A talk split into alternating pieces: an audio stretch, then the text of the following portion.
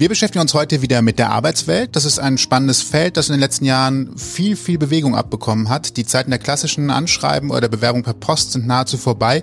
Das sind auch schon Selbstverständlichkeiten in der heutigen Zeit, aber die Entwicklung geht noch viel weiter. Ich bin Sebastian. Und ich bin Toni und inzwischen wird auch das Werben für Stellen auf den sozialen Kanälen potenzieller BewerberInnen immer wichtiger. LinkedIn, Instagram oder sogar TikTok spielen da eine immer größere Rolle. Und was liegt näher, als mit jemandem darüber zu sprechen, der zum einen selbst selbst jung ist und zum anderen weiß, wie man dort am besten Fachkräfte findet. Er ist Jungunternehmer und ein erfolgreicher Social Mate für seine Kundinnen und Kunden und wir sagen herzlich willkommen Niklas Klein. Ausgang Podcast. Die Gesprächsvollzieher. Ja, vielen Dank. Danke, dass du die Zeit genommen hast. Schön, dass ich hier sein darf. Immerhin fast ums Eck. Ich würde Wuppertal noch zum Speckgürtel von Köln nennen, auch wenn das ein bisschen. Also auch frech, wenn das ein Wuppertaler hört. So. ja, aber wir sind ja, wir sind ja ein, ich sag mal südliches NRW, Richtig. so im weitesten Sinne, auch wenn Wuppertal nicht OWL. auch gut erkannt, ja. Du bist 22, um das direkt mal als Spoiler und Cliffhanger vorne wegzunehmen und bist schon im Bereich Recruiting unterwegs. Du mhm. machst Recruiting-Marketing, würde ich, würde ich das einfach mal nennen. Andere haben mit 22 noch nicht mal ihr Studium abgeschlossen. Das ist ja auch schon mal so ein echt interessanter, interessanter Wink. Ich ähm, ja auch nicht abgeschlossen. bist aber schon Unternehmer. Wie, wie ist es dazu gekommen, dass du Unternehmer geworden bist? Das ist jetzt nichts, was einem so zufliegt, oder? Äh, doch, es ist ein Zufallsprodukt gewesen, absolutes Zufallsprodukt. Also ich komme jetzt nicht aus einer Unternehmerfamilie, sondern mein Vater Hauptschulabschluss und dann irgendwie so Kfz-Mechaniker gelernt und äh, sich langsam hochgearbeitet und meine Mutter auch nur Realschulabschluss. Also ich habe das nicht irgendwie in die Wiege gelegt bekommen, sondern es ist einfach aus Zufall passiert, weil ich mich erstmal für das Thema Social Media sehr interessiert habe und wie man da irgendwie professionell was macht, weil ich im Rahmen von einem politischen Engagement so angefangen habe, mich für die Social Media Kanäle zu kümmern und dann habe ich so einen gewissen Ehrgeiz entwickelt, weil ich mir dachte, okay, wenn ich das schon mache, dann will ich das wenigstens richtig gut machen. Und nach und nach dann geguckt, geguckt, geguckt und irgendwann auf ein Video gestoßen, von wegen so, ja, hier, äh, also von irgendeiner Mexikanerin, die das dann auf Englisch gemacht hat, von wegen, ja, hier so und so, ich mache meine eigene Social Media Agentur. Und dann habe ich das erste Mal verstanden, ah, okay, man kann damit auch Geld verdienen ist ja interessant. habe ich vorher gar nicht gecheckt. Und dann habe ich mich halt weiter mit dem Thema auseinandergesetzt und dann irgendwann angefangen, okay, ich möchte das selber auch machen als Agentur. Mal neben der Schule angefangen, mal gucken, was dann daraus wird. Ich hatte mich ja dann noch eingeschrieben für ein Studium, habe das dann drei Vorlesungen besucht und festgestellt, ist nicht so meins. Ich mache lieber die Praxis. Und aber es ist halt aus Zufall einfach gekommen, tatsächlich. Wann war das, wenn du jetzt sagst, äh, während der Schule ist ja schon gekommen? Weil wenn ich jetzt denke, ich habe das bei Social Media gesehen, dann klingt das für mich wie es ist in den letzten zwei Jahren gewesen. 2000, also Frühling 2017 kam die Idee, das zu machen und dann hat es so ein halbes Jahr gedauert, bis wir dann im November das erste Gewerbe angemeldet hatten. Fünf Jahre Expertise quasi jetzt schon in dem Bereich. Was war das Schwierigste beim Gründen? Beim Gründen eigentlich, also eigentlich gar nichts. Äh, eigentlich ist äh, wichtig, weil ich selber war nicht 18 zu dem Zeitpunkt es gibt einen Weg, da irgendwie übers Familiengericht dann eine Geschäftsfähigkeit feststellen zu lassen. Das ist aber wohl sehr langwierig. Nur das, was ich so im Internet an Erfahrungsberichten gelesen habe. Dann wäre es wahrscheinlich 19 gewesen, wenn Genau, ja, ja. Dann hätte ich es auch selber gründen können und ich wollte halt nicht warten. Deswegen habe ich mir dann einen 18-jährigen Schulfreund dazu geholt, mit dem ich dann das erste, also der dann das erste Gewerbe angemeldet hat.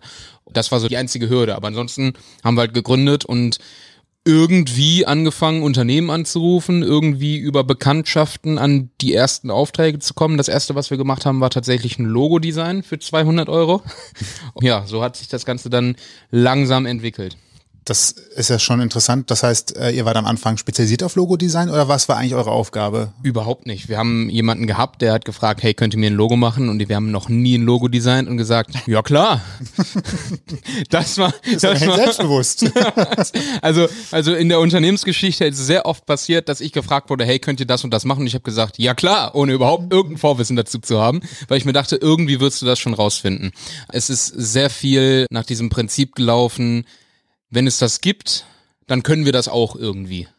Und da habe ich dann immer wieder gesagt, okay, weiß ich nicht, könnt ihr mir ein Video drehen? Ja klar, habe ich mir die Kamera von einem befreundeten Hochzeitsvideografen ausgeliehen und dann haben wir halt ein Video gedreht. So, so ist das dann gelaufen und dementsprechend auch, wir waren nicht spezialisiert auf Logodesign, sondern haben dann so ein bisschen rumgeskribbelt. Ich habe mir das halt in Paint.net damals noch beigebracht, also nicht das normale Paint, sondern so die Open Source Version und habe halt dieses Logo designt. Das nächste war dann eine Webseite, die wir auch noch vorher noch nie gemacht haben. Da haben wir über Jimdo die erste Webseite für einen Kunden erstellt. War schon cool. Fake it till you make it. Manchmal, manchmal hilft es ein bisschen, ne? Also äh, dazu muss ich auch sagen, ich bin immer sehr, sehr schnell gewesen dabei, wenn es eben nicht, also wenn es nicht gut geworden ist, zu sagen, du bezahlst hier gar nichts, kannst das Ergebnis gerne haben, aber du kriegst dein Geld entweder zurück oder wenn du noch nichts gezahlt hast, dann zahlst du auch nichts, sondern behalt es, also behalt es bitte und nimm das Ergebnis, weil es halt nicht meinem Anspruch entsprochen hat. Ich war immer sehr schnell darin, irgendwie woanders eine Inspiration zu finden und zu sagen, okay, so ungefähr stelle ich mir das Ergebnis, was wir dann herstellen sollen, vor und habe das dann versucht zu erreichen. Und wenn ich das halt nicht erreicht habe und offensichtlich gesehen habe, das, was wir hier produziert haben, ist nicht so das Gelbe vom Ei, dann habe ich halt auch gesagt, nee, machen wir nicht. Also das, das gehört zur Wahrheit mit dazu, weil ansonsten wäre es halt schon ziemlich assi, da so zu sagen, ja, ja, klar, machen wir und wir sind hier der professionelle Anbieter und dann ist das Ergebnis schlecht. Das haben wir halt dann schon korrigiert dann immer. Ich habe davon gehört, dass es auch solche Firmen geben soll, also die du gerade beschrieben hast. Ne? Was Aber aber schön.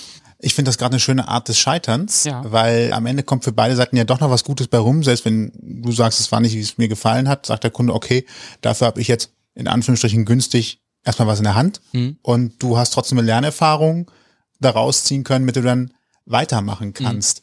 Wie ist eigentlich so eine Lernkurve? Also jetzt muss man sagen, ich finde, fünf Jahre Unternehmererfahrung ist eigentlich schon viel und vor allem, wenn man das selbstständig macht, kann ich mir so vorstellen, das schult einen ganz gut. Jetzt bist du noch jung, machst wahrscheinlich auch nochmal Fehler, die vielleicht jemand mit zehn Jahren Berufserfahrung einfach schon mal nicht macht, weil er schon mal weiß, wie so ein Unternehmen eigentlich funktioniert. Wie war für dich die Lernkurve? Hat's wehgetan? Gab es Punkte, wo du sagst, diesen Fehler würde ich meinem jüngeren Ich heute direkt sagen, das lässt du am besten in der Richtung, sondern geh direkt diesen Weg? Also die Liste ist endlos, glaube ich. Da gibt's, da gibt's so viel. Also ich habe sehr, sehr viele Punkte gehabt, wo ich dann auch der vollen Überzeugung war, das ist jetzt genau das Richtige zu machen und genau so muss es ablaufen. Und es hat sich später als kompletter Quatsch herausgestellt. Und die Liste ist, wie gesagt, so unendlich lang. Da gibt's jetzt noch nicht mal einen Punkt, wo ich sagen würde, hey, das auf jeden Fall. Also das sind unendlich viele verschiedene Sachen, wo ich halt dann immer wieder gelernt habe, hm, so funktioniert's nicht, wir korrigieren mal den Kurs. Aber das kannst du, glaube ich, auch nicht vermeiden, sondern das sind Fehler, aus denen musst du selber lernen, weil es waren teilweise auch Sachen, wo mir vorher gesagt wurde, mach es nicht so, weil dann könnte das und das passieren. Und ich mir dachte, ich zeig's jetzt der Welt, ich bin jetzt der Erste, bei dem es funktioniert. Natürlich nicht. Also es hat natürlich bei mir auch nicht funktioniert. Das sind Sachen, die muss man, glaube ich, aber auch selber erfahren, weil ansonsten merkt, also lernt man es nicht. Nochmal auf, um deine, deine, auf das Recruiting-Marketing jetzt zu kommen. Was ist eigentlich schwieriger, erfolgreich Bewerber zu finden oder als junger Unternehmer Unternehmen zu finden und darum zu werben, dass sie dich brauchen?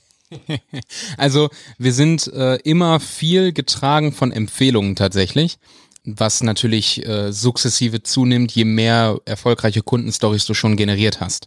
Also wir haben mittlerweile rund 35 Firmen betreut dabei, Mitarbeiter zu finden. Das heißt, das ist schon also wir haben schon einiges an Erfahrung gesammelt und einiges an Track Record und daraus resultieren natürlich auch immer wieder Empfehlungen. Wenn du eine Empfehlung hast, also dann ist es einfach nur noch eine Frage von, von Hard Facts, kann der Kunde sich das leisten, was wir machen oder kann er es sich finanziell einfach gerade nicht erlauben. Aber das Vertrauen ist da, es wird passen, fertig.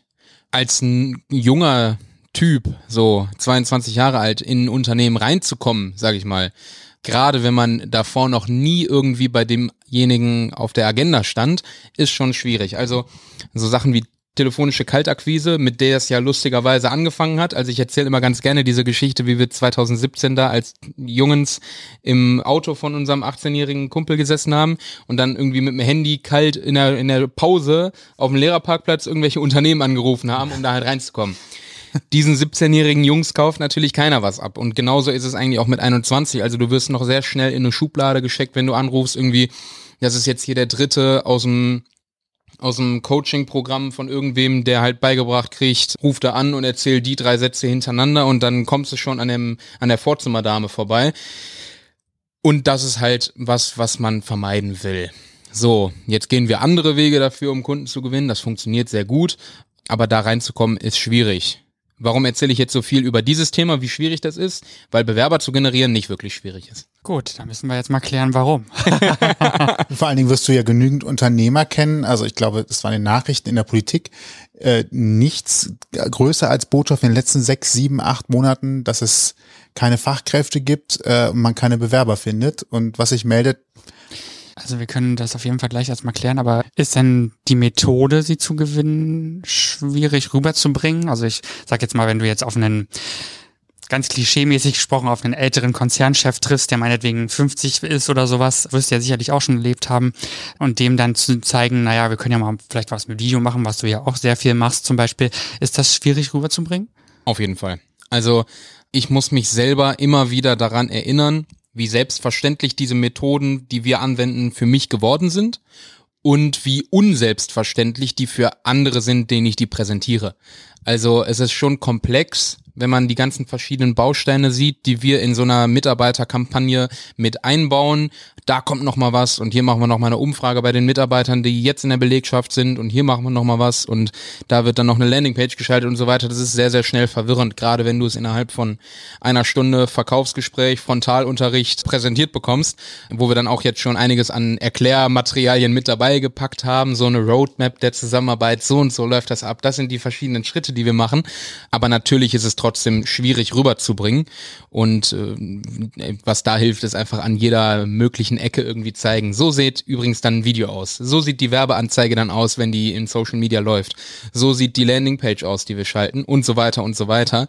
Dass du halt immer was Greifbares hast, auch wenn es halt digital ist und eigentlich nicht greifbar, aber ne, dass immer irgendwie was da ist, was man sich angucken kann. Und dann funktioniert's. Also im Prinzip das Ziel schon mal so ein bisschen zeigen und dann daraufhin arbeiten. Genau, ja.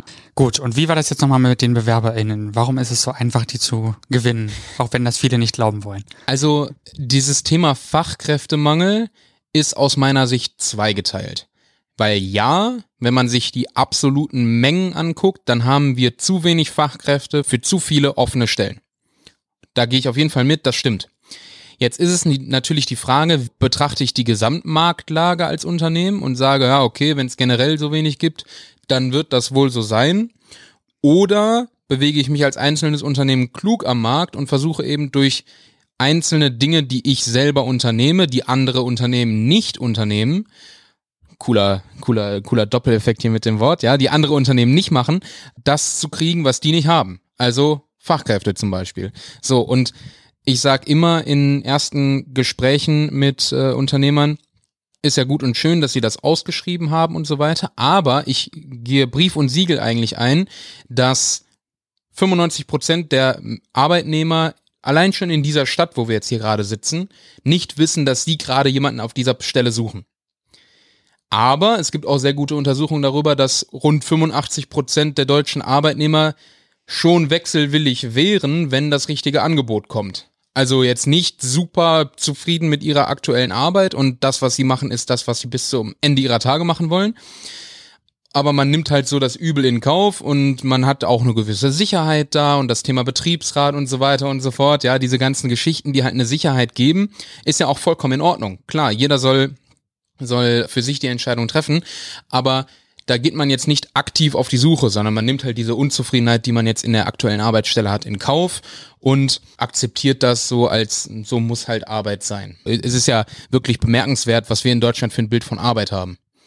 Kaum einer, also wenn man jetzt sich die Gesamtbevölkerung anguckt, kaum einer ist ja wirklich Feuer und Flamme für seine Arbeit. Also natürlich, es gibt immer wieder Leute, die, ne, du zum Beispiel, wir haben jetzt gerade drüber gesprochen, sagst, hey, das ist schon richtig cool, was, was ich da machen darf.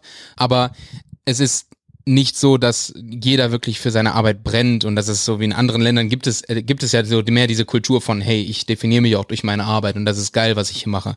Das ist in Deutschland ja nicht so sondern wir feiern Bergfest und oh zum Glück ist Wochenende und oh nein es ist wieder Montag und so weiter. Also es ist schon eine sehr starke Kultur gegen Arbeit. Und das kommt ja irgendwo her weil eben genau jeder Einzelne so nicht ganz zufrieden mit seiner Position ist. Und wenn man da jetzt als Unternehmen hingeht das sucht und einfach nur zeigt das ist bei uns schön und das ist bei uns schön und das ist bei uns schön. Dafür muss es natürlich auch wirklich schön sein. Also es kann jetzt nicht einfach, wir können jetzt nicht hier faken, ja, sondern das muss schon der Realität entsprechen. Aber wenn man da einfach nur hingeht und proaktiv auf die Bewerber zugeht, nicht im Sinne von die anschreiben und nerven, sondern halt den Werbung zeigt und die die Möglichkeit haben, sich darauf dann zu melden. Dann hat man die Möglichkeit, relativ schnell relativ viele Bewerber, die auch relativ vielversprechend sind, für sich zu gewinnen, weil die halt sagen, okay, das sieht sehr gut aus da, da interessiere ich mich für, lese mir die Landingpage durch und bewerbe mich vielleicht auch, weil das so klingt wie der Arbeitgeber, den ich gerne hätte. Und was wir da immer wieder merken, ist auch, wenn wir mit den Unternehmen sprechen, dass die sehr, sehr wohl bereit sind, irgendwas zu ändern, um eben Fachkräfte zu bekommen. Das heißt, wir tragen da quasi auch mit dazu bei, dass die ein bisschen attraktivere Arbeitgeber werden, weil die uns dann auch fragen, hey, was habt ihr bei anderen schon gesehen, was irgendwie eine coole Sache ist? Wie kann man die Arbeit hier attraktiver gestalten? weil sie natürlich die Fachkräfte haben wollen. Und dafür muss man irgendwie attraktiv sein. Wir können jetzt nicht irgendwas zeigen, was nicht Realität ist.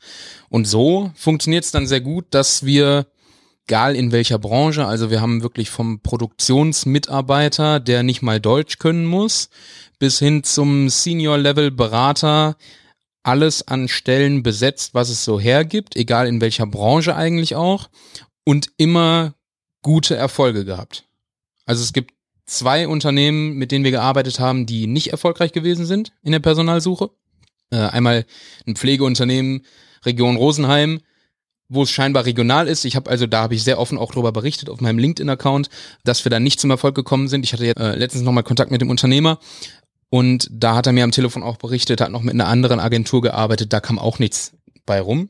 Und das andere war eine ja sehr komplexe Stelle, wo wir uns vielleicht auch ein bisschen übernommen haben in der Komplexität, auch Senior-Level-Beratung und da scheinbar funktioniert unser Weg da nicht. Also da kommen wir dann an unsere Grenzen. Aber alles andere, so normale Berufe in Anführungszeichen, geht dadurch sehr, sehr gut zu besetzen und ohne Probleme eigentlich.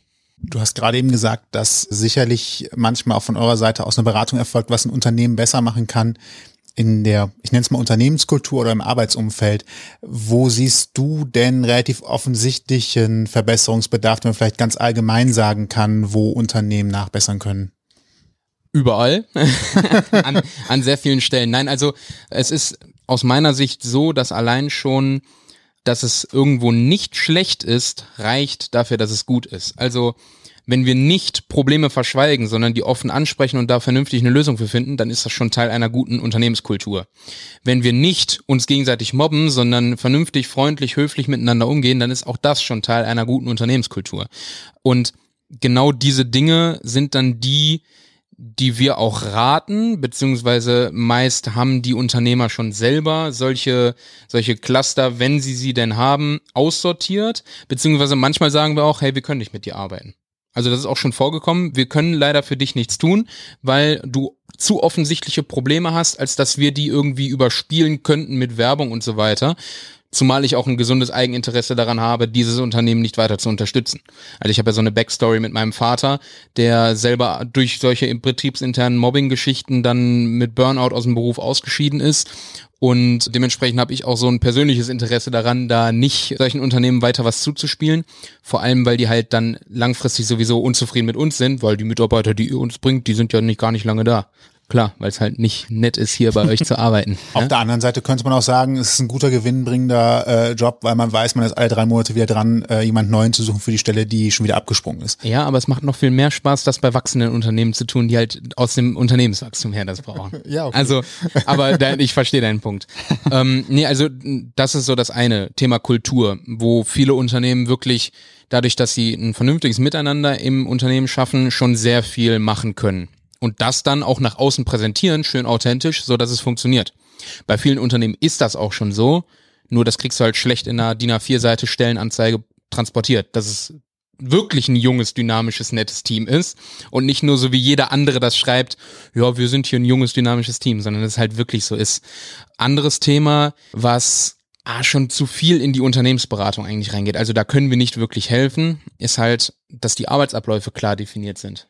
Also einen klaren Prozess, jeder weiß, was zu tun ist, jeder hat genau verstanden, was ist meine Aufgabe hier und wie trägt meine Aufgabe auch dazu bei, dass das Unternehmen am Ende zum Erfolg kommt. Und es entsteht keine Reibung mehr. weil keiner fängt irgendwie einen Streit an, sagt, hey, ich hab dir doch gesagt, das und das muss. Und der andere sagt, nee, hast du mir überhaupt nicht. Und hier und da und tralala, sondern wenn genau definiert ist, jeder weiß, was habe ich für einen Arbeitsschritt zu tun, dann unterhält man sich nicht über die Arbeit, weil jeder weiß ja, was zu tun ist, sondern man unterhält sich darüber, was hast du am Wochenende gemacht hey, wie, wie geht's den Kindern oder was auch immer, ja. Also bei uns sind die Gesprächsthemen jetzt, weil wir ein relativ junges Team sind, eher so, ja, auf welcher Party warst du am Wochenende? aber, aber es ist nicht mehr viel bezogen auf die Arbeit oder auf Konflikte bezüglich der Arbeit, sondern halt das Privatleben rundherum. Und man fängt an, sich als Team tatsächlich besser zu verstehen. Durch Prozesse, was eigentlich kontraintuitiv ist, weil man sich denkt, so, hey, das sterilisiert ja eigentlich alles. Aber es fällt, bringt viel mehr Privates irgendwie in die Arbeit mit rein.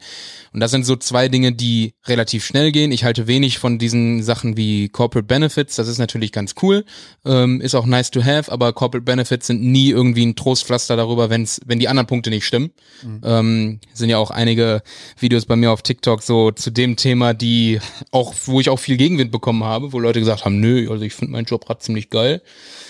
Die werden wahrscheinlich dann aber auch äh, ein gutes Team haben und nicht irgendwie sich morgens schon gegenseitig kloppen, so ich liebe den Obstkorb, aber. ja, der Obstkorb zum Beispiel auch, der kommt ja damit rein. Ne? Das also, Wichtigste, der Obstkorb. Ja. Aber umgekehrt heißt es ja eigentlich, wenn das Team gut ist, ist sowas wie Corporate Benefits oder Obst, Obstkorb schön, weil es macht die Sache dann rund, mhm. aber der Obstkorb oder die Corporate Benefits werden nicht grundsätzliche Probleme im Arbeitsumfeld lösen. Auf keinen Fall. Also wir haben keinen Obstkorb. Weil das Obst würde, glaube ich, bei uns, also da wird sich irgendjemand dann anfangen, nicht drum zu kümmern und dann wird das auch einmal nicht funktionieren, ja? Dafür, so viel als Spoiler im Gespräch. Ne? genau, haben wir schon gehört. Wir haben, wir haben halt eine Kaffeemaschine zum Beispiel, wo jeder raus trinkt. Aber sonst haben wir bei uns im Unternehmen beispielsweise relativ wenig an Benefits. Weil wir auch noch sehr jung sind, das ist natürlich immer auch ein finanzielles Thema so. Da investiere ich halt jetzt als, als äh, Inhaber irgendwie in andere Dinge, die jetzt erstmal wichtig sind, eine neue Kamera, was auch immer, ja, solche Themen eher.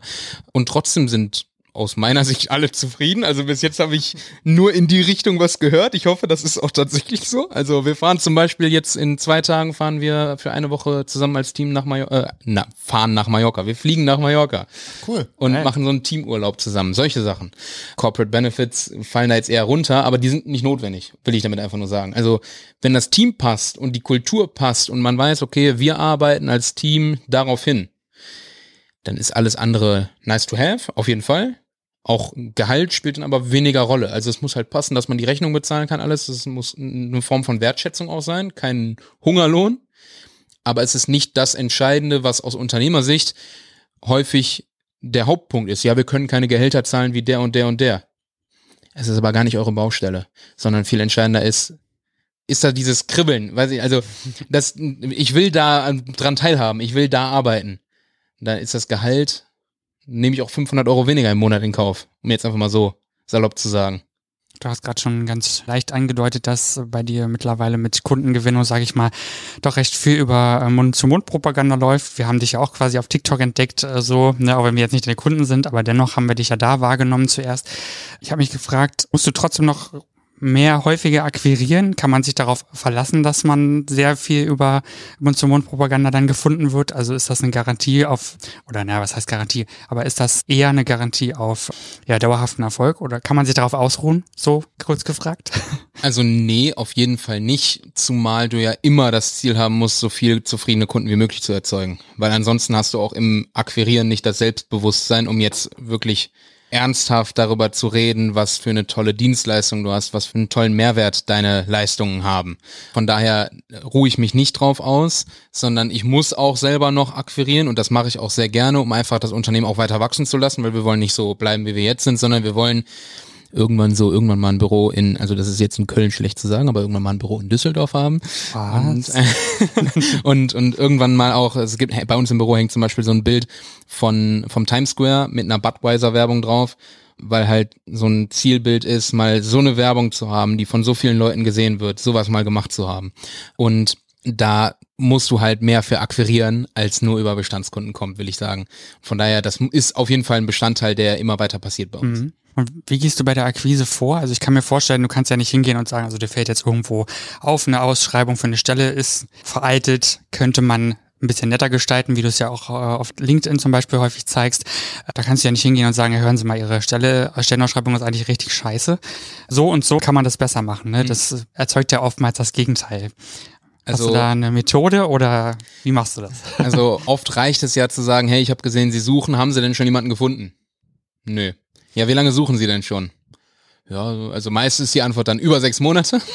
Und dann bist du schon im Gespräch. Also das Wichtigste ist äh, da nicht irgendwie genauso, wie du sagst, zu sagen, das und das macht dir schlecht, weil woher soll das Unternehmen auch am Ende des Tages wissen, wie es besser geht? Dieses ganze Thema Personalmarketing, sei es jetzt dieser Weg Social Recruiting, was ja den Kern von dem beschreibt, was wir machen, auch wenn mein Anspruch ist, das Ganze ein bisschen qualitativer und so weiter zu machen, als es jetzt so dieses Butter- und Brot-Geschäft ist. Aber all diese Sachen sind ja recht neu. Und ansonsten Personalmarketing aus der Denke von mittelständischen Unternehmen den großen Konzernen vorbehalten. Die Deutsche Bahn kann eine Karrierekampagne machen, aber was sollen wir denn machen? Und ja, natürlich, der Mittelständler macht keine Karrierekampagne wie die Deutsche Bahn, äh, weil der dafür gar nicht die finanziellen Mittel hat und sich die ganzen Sachen, äh, die ganzen Platzierungen nicht kaufen kann und so weiter und so weiter. Aber in seinem Rahmen macht er eben was. Und da gehe ich dann hin, dieses Gespräch führe ich, ja, Sie suchen, äh, ist das richtig? Suchen Sie noch? Ja, so und so. Ja, ich habe und ich habe dann wirklich immer so ein, zwei Ideen auf Lager, wie es spezifisch für den passi äh, passen könnte. Das heißt, der kriegt dann vielleicht mal schon mal von uns was zugeschickt, eine Grafik, so und so könnte das für euch aussehen. Der kriegt dann vielleicht mal von mir gezeigt, hey, diese Leute könntest du auch ohne unsere Unterstützung per LinkedIn beispielsweise direkt ansprechen, weil die in deiner Region arbeiten und in dem Job, den ihr sucht. Aktuelles Beispiel ist jetzt so Vertriebsinnendienst Region Köln-Bonn. Habe ich jemandem dann näher gebracht zu sagen, hey, hier ist übrigens die Suche, also von LinkedIn-Accounts, die in Köln-Bonn so die Region arbeiten und Vertriebsinnendienst, die könntest du ansprechen. Da brauchst du uns gar nicht für gekauft zu haben, sondern das funktioniert auch so. Und so durch zuerst mal was liefern, und dann sagen, wir können dir aber auch helfen, funktioniert das schon sehr gut, weil du natürlich dann auch ein Vertrauen hast, was der Gegenüber wahrnimmt, weil er einfach sagt, okay, cool, der hat mir mal zuerst was geliefert und das passiert ja heute fast gar nicht mehr, dass man zuerst was gibt und dann fragt, kannst du mir auch was geben, nämlich dein Geld in dem Fall. Und dann kriegt er so, so, sofort auch wieder was zurück. Also, ne, ja. Ist Deutschland digital gut aufgestellt? Nein. Gut, nächstes Thema. Wo hakt's denn am meisten? Ich bin kein Freund davon, diese Diskussion von wegen, ja, Glasfaserausbau und so weiter und so fort, weil das sind Hygienefaktoren. Am Glasfaserausbau den Digitalisierungsgrad von Deutschland festzuhalten, ist zwar plakativ ungefähr richtig, weil das ist ungefähr auf demselben Stand, aber nur weil ein Unternehmen jetzt Glasfaser hat, ist es ja nicht auf einmal digital aufgestellt. Bei uns, ich fange jetzt mal wieder von, an, von uns zu erzählen an, äh, bei uns ist jeder Prozess digital abgebildet und jedes To-Do digital abgebildet. Das heißt, wenn wir beispielsweise ein Video produzieren, dann sind die einzelnen Schritte, die dafür erforderlich sind, alle abgebildet und es kann nichts vergessen werden. Was auch wieder, wo wir jetzt so ein bisschen zurück auf das andere Thema, sehr viel für Klarheit sorgt bei den Mitarbeitern untereinander und jeder weiß, was zu tun ist weil so ein Prozess eben ganz klar definiert ist. So, jetzt haben die meisten Unternehmen diese Prozesse nicht. Oder viele zumindest diese Prozesse nicht, sondern das wird mal irgendwie so nach Bauchgefühl, so wie wir das immer schon gemacht haben, gemacht. Und natürlich das auch nicht digital abgebildet. Das heißt, das ist mehr so Groundwork, die von Unternehmen noch gemacht werden muss, bevor Digitalisierung überhaupt eine Rolle spielt. Weil nur weil das Unternehmen jetzt einen Glasfaseranschluss hat, profitiert das null davon. Also dann können sich die Bürokraft besser Katzenvideos in der Mittagspause angucken mit dem Glasfasernetz. Also mehr, mehr hilft das nicht, ja. Das ist so das eine Thema. Das heißt, digitalisierungsmäßig Deutschland eher schlecht aufgestellt und strukturenmäßig noch schlechter, würde ich sagen. Meine Mutter arbeitet ja in einem größeren Unternehmen und wenn ich höre, was die mir so erzählt von den Arbeiten, die sie da routinemäßig machen muss, was viel auch das Sortieren von Excel-Listen ist, per manuell, dann muss ich ihr leider dann im Gespräch immer so sagen, ich hätte dich wahrscheinlich innerhalb von zwei Wochen in meinem Unternehmen zur Hälfte wegrationalisiert, weil das halt automatisiert, also zu automatisieren geht und so weiter und so fort. Natürlich gibt es viele handwerkliche Sachen, die kannst du nicht automatisieren, die müssen halt gemacht werden, aber ganz viel, was Bürokräfte in Deutschland machen, muss nicht wirklich von Hand erledigt werden, sondern kann auch automatisiert passieren. Und von daher ja, also Digitalisierung äh, nicht wirklich gut aufgestellt, Strukturierung nicht wirklich gut aufgestellt, muss ich wirklich sagen. Manche Unternehmen, wo wir reinkommen, sind super aufgestellt. Und da bin ich auch sehr beeindruckt immer und denke mir so, ja, cool, geil. Hier ist es auch gut für euch, ganz viel Personal zu gewinnen, weil ihr seid super skalierungsfähig, ihr seid äh, super aufgestellt, bei euch sind die Mitarbeiter zufrieden, weil sie wissen, was sie tun müssen und so weiter. Alles toll.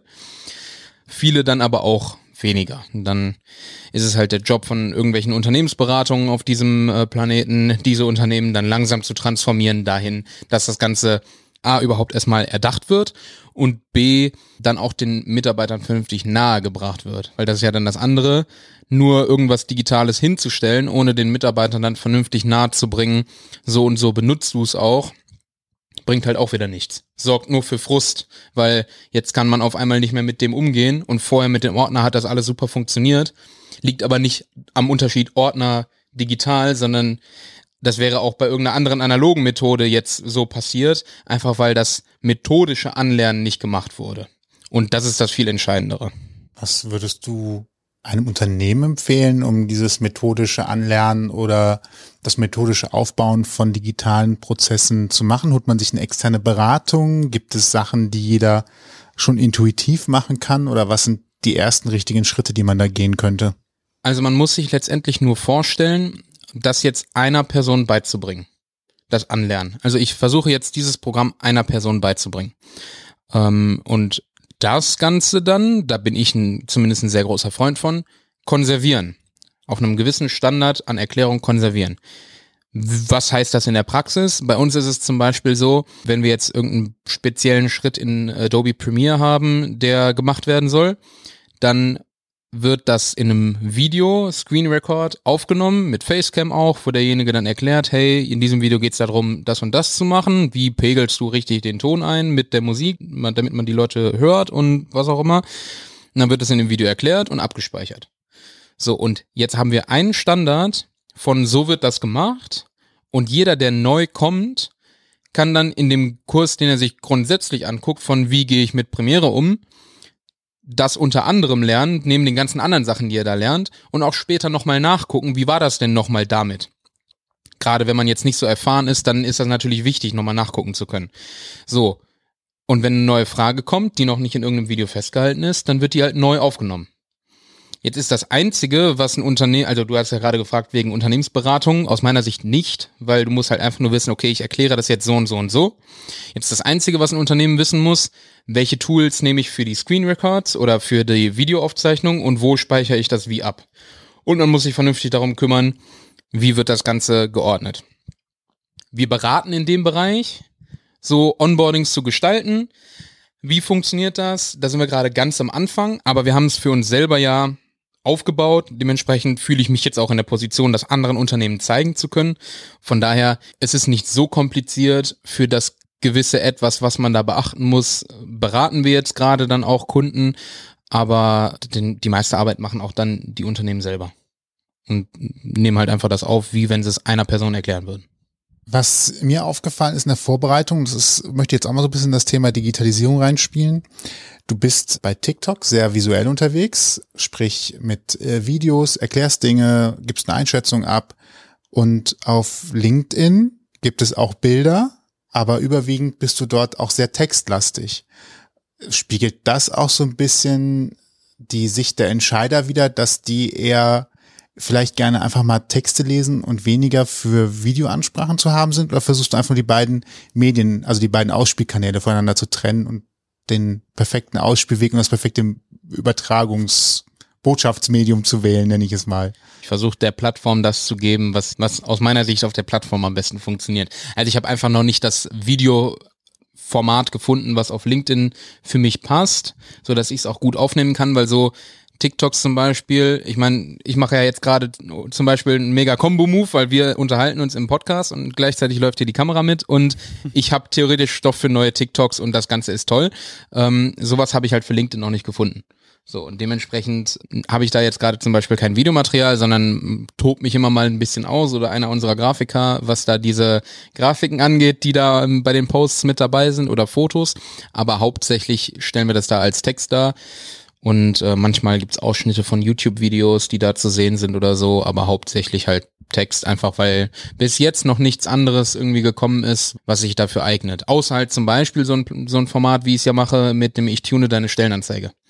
Das funktioniert ja super, weil es halt auch irgendwie cool in die Slideshows passt und so und von LinkedIn in LinkedIn drin wird das wieder gemacht. Das ist, das, das passt halt. Aber Video zum Beispiel sehe ich jetzt noch keinen Weg, wie es da gut machen könnte.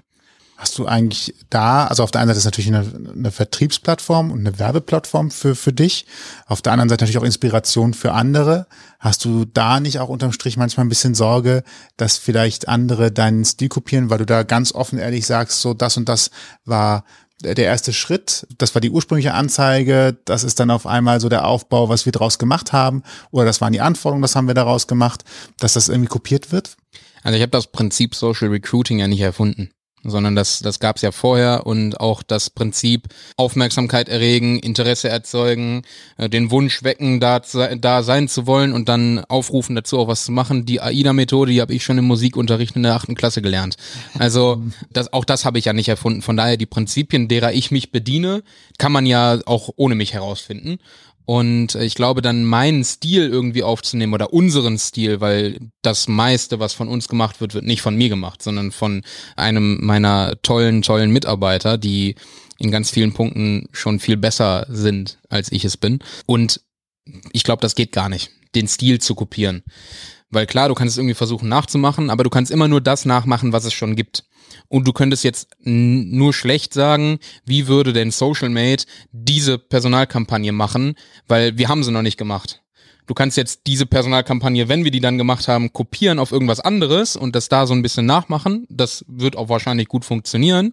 Aber du kannst es aus meiner Sicht nicht irgendwie vorhersagen. So und so werden wir es machen. Und von daher das Stil kopieren geht gar nicht und alle anderen Prinzipien sind sowieso offen einsehbar. Von daher bin ich da relativ frei auch darin, das Ganze rauszugeben. So, so und so machen wir das, weil die Kopie wird am Ende eh nicht so sein wie das Original. Ich will nicht sagen, nicht so gut. Also ich bin da auch sehr, sehr sich selber Demo zuzuschreiben, ist auch wieder ein bisschen arrogant, aber äh, ich bin da sehr down to earth. So, wir sind auf jeden Fall nicht die Besten in dem, was wir machen, sondern haben sehr, sehr viel noch zu lernen aber genauso ist es bei anderen auch. Von daher, wir versuchen einfach jeden Tag so viel wie möglich dazu zu lernen und dann können wir auch frei rausgeben, was, was wir da so machen. Auffällig ist, wenn man sich so eine Kampagne dann auch ansieht bei euch, also normale Stellenanzeige ist eine Wall of Text mit äh, klar definierten Abschnitten dann weiß man inzwischen, das sind meistens drei große Überschriften. Äh, wer sind wir? Was wird gesucht? Äh, was erwartet dich und was erwarten wir von dir? Das sind ja so ungefähr diese, diese Sektionen, die da aufkommen. Während die Beispiele, die man auf LinkedIn sieht, ganz klar die Vorzüge des Unternehmens hervorbringen und deutlich kompakter sind. Kommen da nicht manchmal auch so Fragen auf wie, äh, da gehen wichtige Sachen verloren, wie kriege ich sie transportiert oder ähnliches? Also ähm, die klassische Stellenanzeige will ja im ersten Schritt alle Informationen präsentieren. Mhm. Also äh, jetzt wo du einmal liest, hier ist alles, was wir, was wir theoretisch anzubieten haben. Und so funktioniert das halt einfach in dem Überangebot an Informationen, was es jetzt so heutzutage gibt, nicht mehr.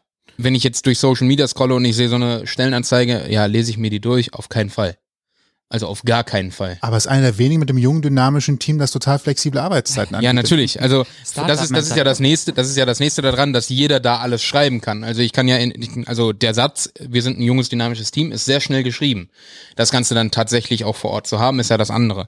Aber dieses Überangebot an Informationen sorgt natürlich dafür, dass ich mich mit den Einzelnen, die mir präsentiert werden, nur sehr, sehr wenig auseinandersetze, weil potenziell ein Daumenstrich weiter nach unten ist die nächste Information, die mir besser gefallen könnte. Oder das nächste Entertainment, was mir besser gefallen könnte. Von daher gilt es im ersten Schritt erstmal überhaupt die Akzeptanz vom Betrachter zu kriegen, weiter sich in, zu informieren über ein Hallo, hier bin ich ist schon mal der erste Schritt, weil ansonsten wird weiter gescrollt und nach dem Hallo, hier bin ich, muss ich erstmal irgendwie dafür werben, dass man sich jetzt weiter mit mir auseinandersetzt. Ist ein bisschen wie in eine Bar gehen und eine Frau kennenlernen. Da kann man nicht direkt sagen, das sind meine Ansprüche an der Ehe, sondern da passiert so zwei bis fünf Jahre davor irgendwas anderes oder bei den, bei manchen auch zehn Jahre, bis es dann da zu diesem Punkt gekommen ist. Und genauso funktioniert das halt im Marketing auch. Deswegen kann ich nicht eine Stellenanzeige hinschreiben mit einem Wall of Text, sondern das erste Mal Aufmerksamkeit und das ist genau unser Job. Deswegen sind die so einfach gestaltet, die, die Werbegrafiken, die wir da jetzt zum Beispiel haben, weil wir erstmal für Aufmerksamkeit werben und wenn ich mich dann damit auseinandersetzen möchte, weil das erste interessant klingt, die Vorzüge vom Unternehmen klingen interessant, das Angebot ist erstmal was, womit ich mich identif identifizieren kann, dann informiere ich mich mehr. Und dann kann ich auch mehr Text geben, weil natürlich dann will der Betrachter auch mehr Text sehen, weil er mehr Fleisch am Knochen haben will, was Informationen angeht. Es gibt so einen Spruch eigentlich aus der Kreativbranche. Je einfacher es aussieht, desto schwieriger war es, es herzustellen. Wie lange sitzt ihr so an an einer Stellenanzeige, weil ich mir tatsächlich vorstellen kann, man musste dann den Schlüssel hervorheben, erstmal identifizieren, was ist denn eigentlich hier das, was Aufmerksamkeit erzeugen könnte und das dann auch natürlich ansprechend gestalten. Ich kann sagen, es gibt eine Truhe voll Gold und nehme irgendwie eine alte angeranzte Kiste mit Gold, das total dreckig ist, dann will die Kiste auch keiner mehr, weil es spricht erstmal nicht an. Heißt, ihr müsst ja diesen, diesen Schatz auch irgendwie gut darstellen. Wie lange braucht ihr ungefähr dafür? Wie viel Arbeit steckt da drin? Also je nachdem, wie einfach es uns das Unternehmen macht, wie cool das da ist. Wir hatten jetzt jüngst das Beispiel von einer Steuerkanzlei mit Standorten in München, Berchtesgaden und Madeira. Plus du kannst deine Arbeit auch komplett remote erledigen. Da ist es natürlich jetzt nicht so schwer, die Vorzüge zu finden und dann kommen auch sehr schnell irgendwelche Ideen in einem von unseren verrückten Köpfen, wie man das Ganze dann auch noch witzig machen kann, so dass es auch Aufmerksamkeit erregt. Von daher, manchmal geht's ganz, ganz schnell und das Unternehmen macht es einem leicht.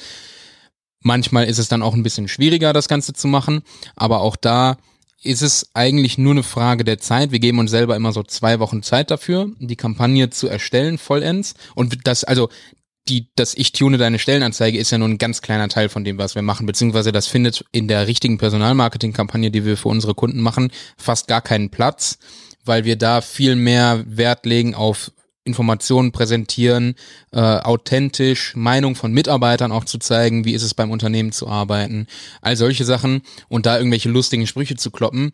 Auch da sind wir dann wieder an dem Punkt, das kann ja jeder, aber eine Reihe an zufriedenen Mitarbeitern zeigen, das kann eben nicht jeder, weil das kannst du nur, wenn es wirklich cool ist bei dir.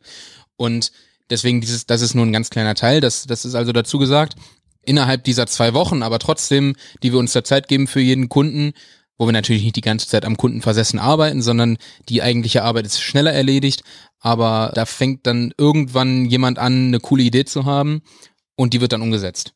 Also es ist meist nicht in der Arbeitszeit, sondern irgendwie, weiß ich nicht, morgens nach dem Aufstehen beim Duschen oder so und dann kommt die Idee und dann setzt man die um und dann ist es cool. Und deswegen halt dieser Zeitraum über zwei Wochen, aber dann passt es auch. Bestätigt so ein bisschen meine eigene Erfahrung, dass Kreativität einfach nicht auf Abruf kommen kann und dass du keinen Schalter umlegst. Und ich finde, wenn man sich so hinsetzt und sich denkt, ich will jetzt oder muss jetzt kreativ sein, noch schlimmer ist ja muss, ich muss, ne? Dann, dann wird es meistens nichts so, ne? Und dann genau. ist man wahrscheinlich eher frustriert über das, was dann vielleicht dabei rumkommt. Wir haben jetzt schon ganz viel von euch gehört, also von dir und deiner Crew, sage ich jetzt mal so. Jetzt interessiert mich vor allem auch, was ist dir an deinen Mitarbeitern wichtig und vor allen Dingen, du musst es ja auch mal überhaupt erstmal finden, irgendwann. Ne?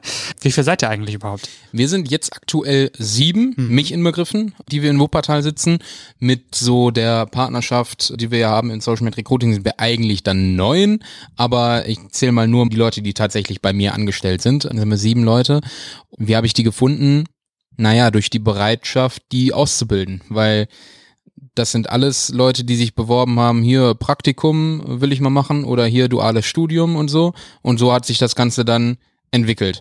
Ich habe niemanden, der irgendwie fertig war, äh, genommen. Und weil den hätte ich mir, also jetzt nicht aus edlen Motiven, sondern den hätte ich mir auch de facto dann nicht leisten können. Ist einfach so. Das entwickelt sich dann halt immer besser in die gleiche Richtung und weil du ja gefragt hattest, was sind da für Eigenschaften für mich wichtig, es ist immer so eine Melange aus Zuverlässigkeit und ja, Detailverliebtheit, aber auf der anderen Seite auch Kreativität und einem gewissen Pragmatismus. Weil ich glaube, was uns auch als Agentur die ja dann einfach nur, deren Arbeit dann einfach nur das Ergebnis von den Leuten ist, die da arbeiten. Es ist ja 100% abhängig davon, welche sieben Köpfe sind da gerade, die die Arbeit machen. Was uns da sehr auszeichnet, ist eben dieser Pragmatismus. Ein Kunde kommt zu uns und will in erster Linie jetzt seine Stellen besetzen und nicht die super tolle kreative Kampagne haben. Die super tolle kreative Kampagne kann ein Mittel dafür sein, die Stelle zu besetzen, muss aber nicht. Und wir sind relativ frei von Agentur-Ego, äh, wie es das ja auch so gibt, dass man die tollste Kampagne ever machen will, sondern wir wollen halt in erster Linie, dass der Kunde jetzt sein Problem gelöst bekommt. Dieser Pragmatismus ist dafür gerade so das Wichtigste. Deswegen, das ist, glaube ich, auch so die, die Haupteigenschaft, nach der ich suche oder die sich dann auch durch das Arbeiten mit uns im Team ausbildet. Nichtsdestotrotz haben wir aber natürlich im Bewerbungsprozess so ein paar weitere Fragenkataloge, durch die man durchgeht und auch einen Persönlichkeitstest, auf den wir auch bei unseren Kunden setzen, wodurch dann sehr, sehr viel mehr noch zum Vorschein kommt. Dann gibt's noch eine Probezeit und so weiter, so diese typischen Sachen, die es halt gibt. Aber so kriegt man dann schon einen sehr guten Eindruck davon, ist das gerade die richtige Person, die ich mir in die Agentur mit reinhole. Und bis jetzt hatte ich immer Glück. Detailverliebtheit und Pragmatismus. Bei Detailverliebtheit denke ich immer daran, dass man relativ lange an etwas dran sitzt. Da müsst ihr ja tatsächlich relativ schnell dann sagen, so haben wir auf dem Schirm und jetzt mal kurz, was können wir uns in Anbetracht der Zeit und der Mittel leisten wahrscheinlich, ne?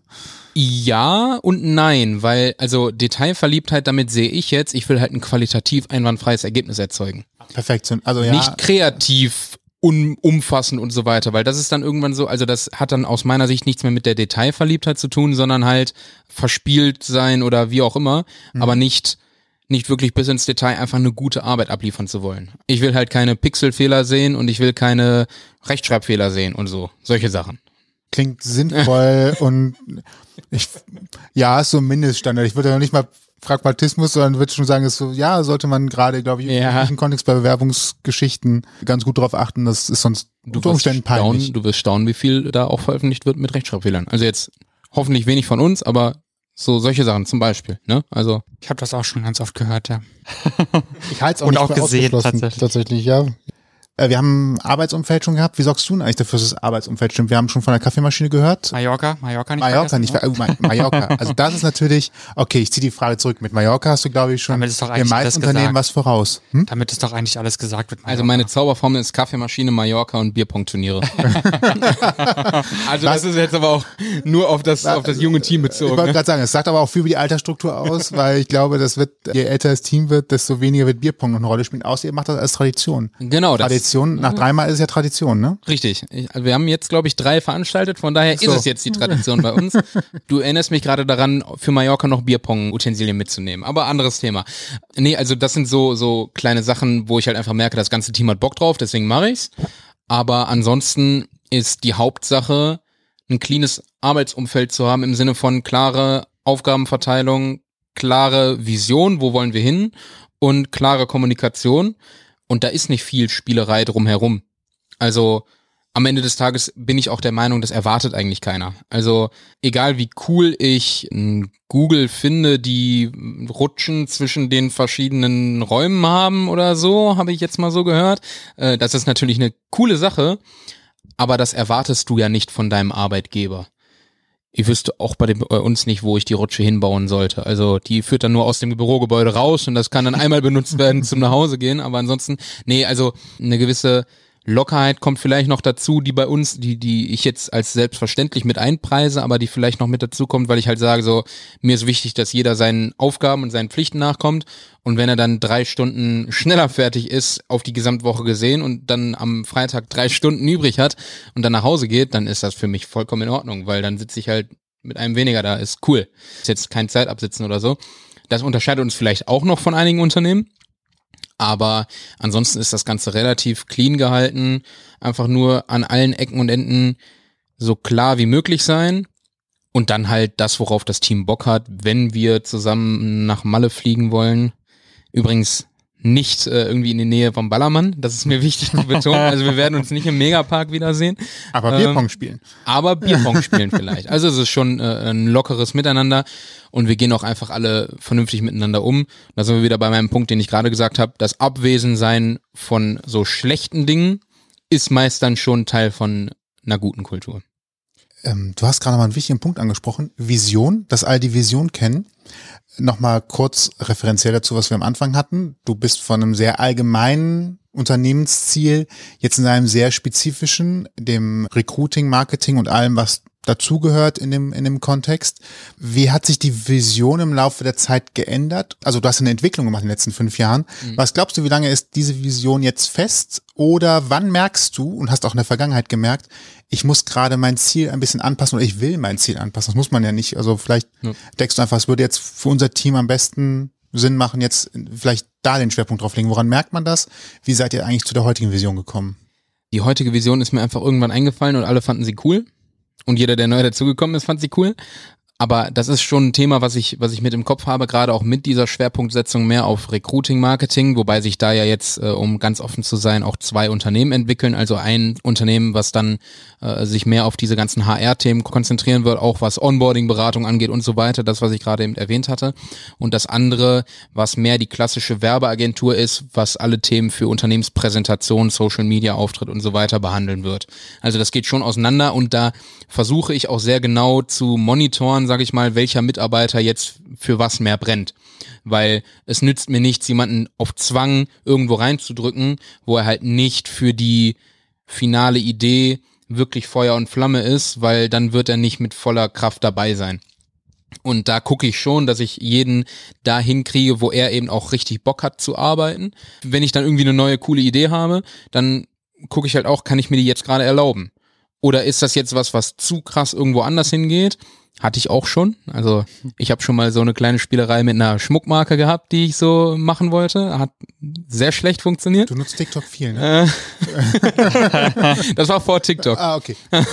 nee, aber das hat nicht funktioniert. Und ich gucke halt, wenn ich solche neuen Ideen habe, ist das was, was ich jetzt machen kann. In den meisten Fällen ist es ja rein unternehmerisch nichts, was ich jetzt machen kann, weil ich das nicht leisten kann, nicht weil irgendwie ein Mitarbeiter nicht passt. Oder ist es was, was ich mir aufschreibe und für später behalte? Ich dachte immer, Schmuckdesign macht man erst danach, wenn nichts mehr geht.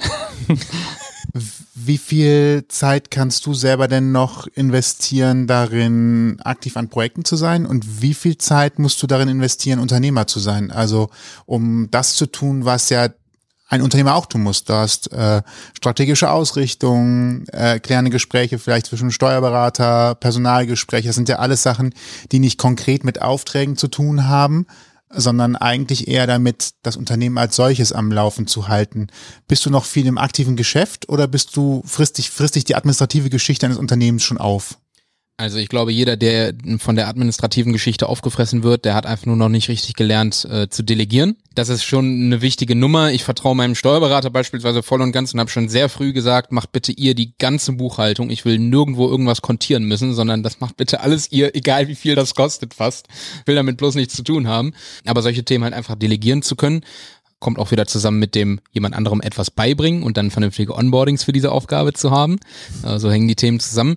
Aber äh, um auf deine Frage zurückzukommen, wenn ich wollte, könnte ich, glaube ich, in jedem Projekt irgendwie sagen, hey, ich will hier die Kameraführung machen oder ich will hier beim, beim Schnitt alles mit dabei sitzen. Also ich könnte überall mal reingucken. Ich könnte mir halt nicht zeitlich leisten, überall gleichzeitig immer zu sein. Will ich aber auch gar nicht. Vor allem, weil die Tätigkeit an sich, ich hatte es gerade schon gesagt, von meinen Mitarbeitern mittlerweile besser ausgeführt wird als von mir und ich will jetzt nicht das Ergebnis versauen. Hauptaufgabe bei mir ist aktuell Vertrieb.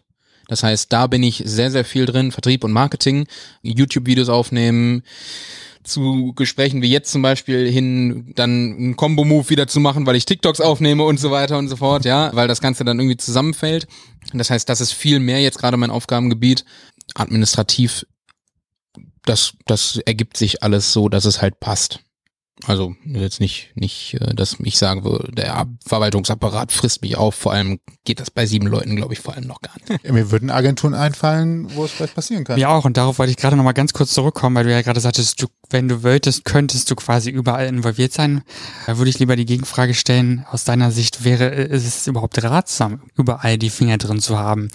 Denn viele Köche verderben den Brei, das kann ich aus meinem alten Beruf nur bestätigen. Verdirbt das nicht vielleicht auch so ein bisschen die Stimmung im Team vielleicht auch und die Qualität der Arbeit? Auf jeden Fall, weil es ja eine Leadership-Frage am Ende des Tages. Wie will ich als Führungskraft auftreten? Wie will ich als Leader auftreten? Als derjenige, der überall mit reinguckt und alles absegnen lässt? Auf gar keinen Fall. Weil das würde ja super viel Missvertrauen meinen Mitarbeitern gegenüber ausdrücken, wenn das so ist. Ich weiß nicht, also es kommt auf jeden Fall mindestens einmal pro Tag vor, wenn jetzt irgendwie kreativ gearbeitet wird, dass ich sage, weiß ich nicht, mach so, wie du denkst, ich vertraue dir da. Und das ist, das meine ich dann auch so, weil nur weil ich jetzt eine Meinung habe dazu, wie irgendwas gerade gemacht werden soll, ist das ja nicht, dass ich die richtige Meinung habe. Wenn ich jetzt vielleicht weiß, der Kunde möchte das und das gerne sehen oder das und das ist ein No-Go, dann kann ich das ja sagen, aber dann ist trotzdem am Ende des Tages das kreativ zu machen, wie derjenige das gerade will. Und wenn ich da überall reingucken würde, dann wäre es am Ende ja nicht Social Mate, sondern Niklas Klein macht äh, Videos mit ein paar Leuten, die ihm dabei helfen. Und das ist ja nicht das Ziel der Sache. Das heißt also auch da wieder, man muss delegieren können, man muss loslassen können von solchen Sachen. Und dann funktioniert das Ganze viel besser und viel schöner, als man sich es eigentlich vorstellt auch. Weil dann kommen auf einmal Ideen, auf die wärst du ja selber nicht gekommen. Und so habe ich schon die geilsten Videos von uns gemacht gesehen, wo ich wirklich sagen muss, boah, cool. Und ich habe keinerlei äh, Fingerspitze da drin gehabt. Musstest du das lernen? Äh, das loslassen und das laufen lassen? Oder ist das eine Natureigenschaft von dir? Also ich würde eher sagen, dass eine Natureigenschaft von mir ist, äh, relativ naiv und äh, offen in solche Sachen reinzugehen. Das heißt aber großes Vertrauen auch in Mitmenschen zu haben. Das ist ja grundsätzlich richtig. Also äh, ich bin ich bin sehr schnell dabei, Vertrauen abzugeben. Äh, das ist nichts, was ich wie lernen musste. Viel wichtiger war aber, das Ergebnis hat dann häufig nicht gestimmt, weil ein anderer Punkt nicht gepasst hat, nämlich das Anlernen auf so und so soll es gemacht werden und die Weitergabe von Informationen. Was ich gerade angesprochen habe, wenn der Kunde jetzt irgendeine Vorliebe hat oder irgendwas schon besprochen war, und ich das mit dem besprochen habe und das aber nicht an den Mitarbeiter weitergegeben habe, dann kann ich ihm schlecht vorwerfen, dass er das jetzt falsch gemacht hat. Das heißt, ich muss nochmal intervenieren, weil ich am Ende verkackt habe, die Information weiterzugeben. So. Und das ist was, was ich viel eher lernen musste, dieses Informationen weitergeben, den Informationsfluss vernünftig aufrechterhalten und halt generell die fachliche Tätigkeit beibringen. Weil wenn jetzt ein Video richtig stabilisiert ist beispielsweise, weil wir einen Standard haben, wie wir Videos stabilisieren, dann brauche ich dann nicht mehr zu intervenieren, wohingegen, wenn ich das noch nicht erklärt habe und das keiner weiß, dann macht jeder mal irgendwie so seins und dann muss ich natürlich immer intervenieren. Das heißt, das Anlernen und das richtige Ausbilden von Mitarbeitern hat mir da sehr bei geholfen, da einfach abgeben zu können, weil ich weiß, okay, rein fachlich wird das auf jeden Fall hinhauen. Kommunikation ist das A und O. Ich muss kann ich, kann ich immer nur wieder auch bestätigen. Zeigt auch wahrscheinlich, dass du in der Lage warst, deine Prozesse dann auch anzupassen und zu sagen, zum Beispiel, wenn ich ein Briefing für einen Kunden fertig gemacht habe, hat man wahrscheinlich irgendwann nochmal Punkte, man ergänzen muss, man feststellt, okay, das hätte ich auch standardmäßig abfragen können. Will der Kunde das? Ja, nein? Oder welche Vorgaben hat der Kunde im Sinne von welches Format, welche Kanäle auf jeden Fall, welche nicht, was darf thematisch gar nicht drin vorkommen, dass man sowas wahrscheinlich dann auch standardisiert, damit einfach jeder im Briefing sofort weiß, ah, okay, das sind meine Key Facts, damit kann ich jetzt in die Produktion gehen. Und das ist auch was, wo ich ein ganz großes Shoutout abgeben muss an die Stingorg GmbH und Malte Stöckert. Also ich weiß nicht, ob, ob, ob das jetzt rausgepiept werden muss. Ich bin auf jeden Fall denen sehr, sehr dankbar, weil ich nur dadurch das gelernt habe. Also Malte ist ein Unternehmerfreund, bei dem ich dann auch Kunde war zu der Zeit. Um, ähm, und der hat mir dieses ganze Thema Prozesse beigebracht und ohne das, also das war dann wirklich der Game Changer eigentlich dafür, dass alles halt klar formuliert ist dass ich dann Sachen abgeben kann. Weil ohne das wäre ich äh, immer noch beim Korrigieren von irgendwelchen Kleinigkeiten, weil es halt nirgendwo definiert steht. Und ähm, das einmal konkret niederzuschreiben, wie soll was funktionieren und was soll dann wann kommen und wie stelle ich mir das vor in meinem Kopf, das vernünftig zu kommunizieren und aufzuschreiben, hat dann dabei geholfen, dass es von selbst funktioniert, weil jeder halt weiß, wie soll es laufen.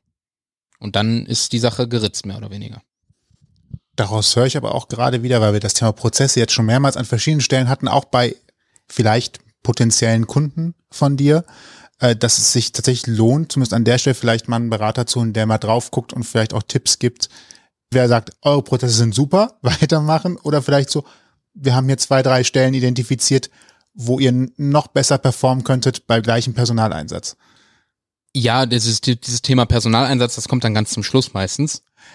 Ja, ähm, viel, viel eher aber einer, der einem zuerst mal zeigt, wie funktioniert das, so einen Prozess aufzusetzen. Es gibt zum Beispiel so dieses SIPOC-Modell, ja, Supplier, Input, Process, Output, Customer. Mhm. Und das Ganze dann so zu definieren. Also einer, einer, der einmal diesen Prozess des Prozesses zeigt, wie das Ganze so aufgebaut sein muss, damit es überall funktioniert, das ist schon sehr hilfreich, aber am Ende muss ich es dann auch wieder selber tun. Ne, also das war ähm, dann immer ein, ja Niklas, so funktioniert das. Okay, ich mach mal, bam, bam, bam, bam, bam, wieder gezeigt. ja, da würde ich noch das machen, da würde ich noch das genauer definieren, damit es halt klar ist. Und irgendwann habe ich dann schon relativ schnell gecheckt, okay, das sind so die Standards, die ein Prozess haben muss. Und so funktioniert's. Und tatsächlich, weil du gerade sagtest, das Thema Prozesse ist immer wieder gekommen, ich bin ein riesen Fan von Prozessen. Es ist mega geil, weil du halt genau definieren, es ist wie Programmieren. Nur halt mit Menschen. Was es dann noch cooler macht wieder, weil du kannst überall sagen, okay, hier kannst du deine eigene Kreativität freien Lauf lassen.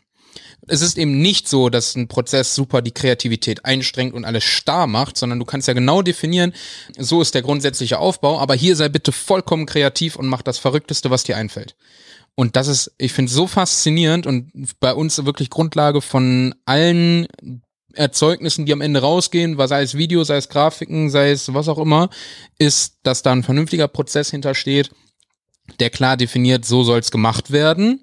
Und hier kannst du deiner Kreativität freien Lauf lassen. Und das sorgt für, ah, fast schon magisch, weil es so cool ist. Ich komme noch mal ganz kurz auf die Standortfrage. Du hast gerade eben gesagt, du träumst von Düsseldorf. Viele Startups zieht's ja noch eher nach Berlin. Warum Düsseldorf? Das ist, glaube ich, eine ganz subjektive Sache. Ich bin so ein Mensch, ich finde immer das erste, was ich gesehen habe, cool. Und ich glaube, die erste richtig große Stadt, die ich gesehen habe, war Düsseldorf. Weil ich bin ja in Wuppertal groß geworden und so. Und ich glaube, es war so vierte Klasse, dass wir mal von der Grundschule aus den Landtag besucht haben. Und das beeindruckt dann schon, wenn du auch, ich weiß nicht, ob damals schon die Staatskanzlei gestanden hat in Düsseldorf, dieses große Glas, also die Staatskanzlei ist mittlerweile nicht mehr da drin, aber dieses große Glasgebäude, was es da gibt, das fand ich schon immer krass beeindruckend und dachte mir so, ja, cool, da mal, ja. Natürlich gibt's ganz viel mehr Bürogebäude in Düsseldorf zum Beispiel. Düsseldorf war jetzt auch nur ein Beispiel, aber finde ich eine sehr, sehr schöne Stadt und würde ich gerne mehr sein, weil die Stadt mir irgendwie sympathisch ist. Berlin finde ich krass abschreckend, finde ich, finde ich furchtbar, würde ich auch nie, nie hinwollen. Hamburg zum Beispiel finde ich schön, aber am Ende des Tages ist dieser Standort auch nicht so der Fixpunkt, sondern ich glaube, wir könnten auch uns in Wuppertal selber den Social Mate Tower hochziehen. Weiß ich nicht, es gibt in Wuppertal den Sparkassen Tower, das ist aktuell das höchste Gebäude der Stadt. Wäre ganz charmant, da vielleicht dann mal das höchste Gebäude der Stadt abzulösen. Vielleicht auch das ein cooles Ziel, aber ich glaube, der Standort macht am Ende des Tages keinen großen Unterschied mehr, weil wir haben keine Scheu, zu Kunden hinzufahren bis in die Schweiz oder letztens waren wir auf Mallorca, um für einen Kunden zu drehen. Äh, ist dann auch ganz das Angenehme mit dem Nützlichen verknüpfen, ja. Aber Standortfrage ist am Ende aus meiner Sicht fast egal, weil du aus jedem Standort aus ein richtig gutes Unternehmen hochziehen kannst, was halt den Kunden gute Leistungen bringt, für Mitarbeiter ein guter Arbeitgeber ist und funktioniert. Finde ich, kann man jetzt auch ganz gut auf diese Homeoffice-Situation nochmal so ein bisschen übertragen. Man muss nicht in einem Gebäude speziell sitzen, um seine Arbeit gut zu machen und Genau. äh, im Endeffekt ja sein Unternehmen quasi zu führen, wenn Wir man so will. da, ne? da kurz einzuhaken, wir Mhm. haben halt ein Problem mit den großen Dateimengen. Ja, okay. Also äh, äh, jeder Videocutter bei mir muss leider äh, zumindest einen Großteil seiner Arbeit von uns aus erledigen, weil es halt schon ein Problem ist, so 250 Gigabyte mal eben hochzuladen Ja. und mal eben runterzuladen. Da sind wir wieder bei dem Punkt Digitalisierung. Ich wollte gerade die Glasfaser nochmal Ja, ansprechen. ja, ja, wenn das jetzt so schnell ginge, dann wäre das schon cool. Aber wenn ich jetzt ein Mitarbeiter zum Beispiel bei uns hat irgendwie zu Hause so 10.000er Leitungen, das funktioniert halt dann leider nicht. Beziehungsweise nur mit drei Tagen Vorlauf, die Dateien runterzuladen. Also das muss dann halt schon vor, vor Ort gemacht werden, aber alles andere, also jeder Social Media Manager könnte keine Ahnung wo sitzen, theoretisch. Ich bin trotzdem Freund davon, ein Büro zu haben, weil da halt sehr viel soziales Miteinander stattfindet, was in Meetings sonst nicht stattfindet. Also wenn ich jetzt ein Teams-Meeting habe mit jemandem und ganz steril über die konkrete Aufgabe spreche, dann findet in der Regel sehr, sehr wenig privater Austausch rundherum statt. Das heißt, dafür finde ich das Büro schon einen sehr coolen Ort, weil wir da natürlich auch dann in der Mittagspause gemeinsam sitzen, quatschen, es passieren lustige Dinge, weil irgendwie draußen lustige Leute rumlaufen oder so. Also das ist schon sehr viel coole Sachen, was passiert, die ich auch gerne mitnehme. Weshalb ich immer schon Wert darauf lege, dass noch ins Büro, wir uns im Büro treffen. Aber natürlich, wenn man es rein fachlich betrachtet, von der Sache her, könnte das auch 100% Homeoffice gemacht werden in vielen Tätigkeiten. Ich sage ja Meeting Mittwoch wenigstens. Ja, ja, ja, klar, absolut. Zum Abschluss die, die schlimme eigentlich Bewerberfrage, die viele, glaube ich, heute noch gestellt kriegen. Gucken wir mal so die nächsten fünf Jahre. Hast du dann speziellen, hast du einen Plan aufgestellt, wo du sein möchtest in fünf Jahren? Oder bist du eher so, dass du sagst, ich habe Ziele, möchte aber trotzdem eher langsam wachsen und gucke mal, wohin die Reise geht? Also ich glaube, wenn ich mir jetzt sagen würde, da bin ich in fünf Jahren, würde ich mich super selbst limitieren, weil ich unterschätzen würde, was alles möglich ist. Äh, Tolle Aussicht übrigens. Absolut. Also das, das mal zu sagen, weil das ist, äh, das ist eine Perspektive. Na, Vielen du, Dank. hast, du hast fünf Jahre hinter dir, wo du gemerkt hast, was auf einmal möglich ist. Ja. So, aber auf die Zukunft zu schauen, ist natürlich super, eine super Perspektive. Also ich merke, wie schnell man mit irgendwelchen interessanten Menschen in Kontakt kommt, wie schnell man zu irgendeinem Auftrag dann wieder kommt, der einen ganz woanders hinführt und in eine ganz andere Größenordnung. Von daher will ich mich wirklich, will ich auch mir selber nicht irgendwie, also ganz im Privaten nicht, noch äh, das öffentlich zu machen, was ich irgendwie für Ziele in fünf Jahren habe, weil ich habe keine Zielvorstellung für fünf Jahre. Ich weiß, da soll es hingehen und wenn ich jeden Tag dafür einfach mein, meine Power reingebe, dann ähm, kann ich mir jetzt noch gar nicht vorstellen, wo ich allein schon in einem Jahr irgendwie bin. Es muss, heißt jetzt nicht, dass es ein krasses Wachstum gibt, aber einfach, wie sich die Sachen entwickeln. Also ich habe schon so viele Sachen innerhalb von einem Jahr passieren sehen, da will ich mir gar nicht ausmalen, was in fünf Jahren passieren kann. Kann ich nicht einschätzen und habe ich, hab ich kein Zielbild, wo ich jetzt sage, das muss es sein. So eine ungefähre Richtung, groß werden, Personalmarketing Ja, krass machen, Marketing krass machen, aber ein Unternehmen erfolgreich machen, aber ich habe so das, den Traum, irgendwann mal privat ein Haus in Spanien am Strand zu haben. Mit privatem Strandzugang. Das ist doch Aber nett. das ist das Einzige. Also ansonsten habe ich nicht viel. Das ist doch nett. Also ich sag mal, in spätestens zwei Jahren sprechen wir uns vielleicht sogar noch, äh, mal wieder als kleiner Spoiler. Das hat sich so bei uns langsam etabliert, sage ich jetzt mal so. Also können wir ja mal schauen, wie es dann aussieht. Ne? Ich freue mich sehr drauf. Ja. Wir auch. Wer jetzt sagt, wow, was für ein cooler Unternehmer, ich habe tatsächlich ein Thema im Recruiting, wo ich Hilfe brauche. Wo findet man dich? Wie kann man dich ansprechen? Äh, ganz einfach unter social-recruiting.de. Da findet man eigentlich alle Informationen über uns, was das ganze Thema Recruiting angeht. Ansonsten kann man sich auch äh, freiwillig dazu entscheiden, mir auf LinkedIn zuzuhören und alles durchzulesen und anzugucken, was ich da so mache. Auf YouTube gibt es unter anderem auch einen Vlog vom heutigen Tag zu sehen. Also da vielleicht demnächst gerne mal reinschauen. Auf TikTok, Instagram habe ich auch ein Profil, was so arbeitsmäßig öffentlich ist, aber da mache ich jetzt nicht so viel. Aber diese ganzen Plattformen gibt es und da kann man sich das gerne anschauen, wenn man das denn möchte. Äh, wenn man aber konkretes Interesse hat, am besten auf Social Media Recruiting gehen äh, und da findet man dann alles, was man braucht. Das ist doch ein gutes Wort. Und wenn ihr da draußen noch etwas mehr über Recruiting wissen wollt und äh, so rund um das Thema Personalgewinnung, wir haben vor kurzem mit der wunderbaren Carmen Spoider ein Interview geführt, das ist die Folge 112, falls ihr danach suchen wollt, die auch überall unterwegs ist, also auch auf LinkedIn und TikTok. Da gibt es nochmal sehr, sehr tolle Einsichten auch darüber von einer, ich sag mal, etwas älteren Person, die schon 20 Jahre Berufserfahrung hat, nur um das mal so ein bisschen noch äh, auseinander zu, zu dividieren. Aber auf jeden Fall super Einblicke auch bei ihr und ähm, ja, da können einige Arbeitgeber noch mal reingucken vielleicht auch. Da gibt's auch schöne. Gemeinsamkeiten übrigens, was der Blick auf die Arbeitswelt Ja, angeht total. und die Tatsache, wie Arbeitgeber heute ja sich aufstellen sollten und wie man da unterwegs sein sollte. genau, so ist das. Und falls euch diese Folge gefallen hat und ihr mehr hören wollt, dann findet ihr uns auf allen bekannten Streamingdiensten und überall da, wo es Podcasts gibt. So ist es und wir freuen uns natürlich über eine 5-Sterne-Bewertung, zum Beispiel bei Spotify.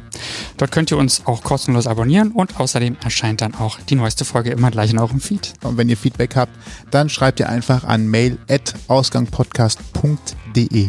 Genau, und alle Infos zu dieser Folge könnt ihr natürlich auch nochmal im Blogpost nachlesen auf ausgangpodcast.de. Uns bleibt nur noch zu sagen, Ich bin Toni. und ich bin Sebastian und vielen Dank Niklas für deine Zeit. Vielen Dank für dieses tolle Interview.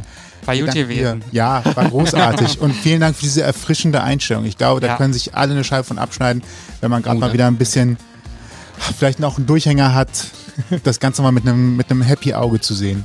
Das äh, freut mich sehr zu hören, wenn ich das so rüberbringe. Genau, das kann ich auch nur unterschreiben. Also in diesem Sinne, gehabt euch wohl da draußen. Viel Spaß beim Bügeln, Kochen, was auch immer ihr gerade tut auf dem Weg zur Arbeit. Und wir freuen uns, wenn ihr nächstes Mal wieder zuhört. Genau. Bis, Bis zum nächsten dann. Mal.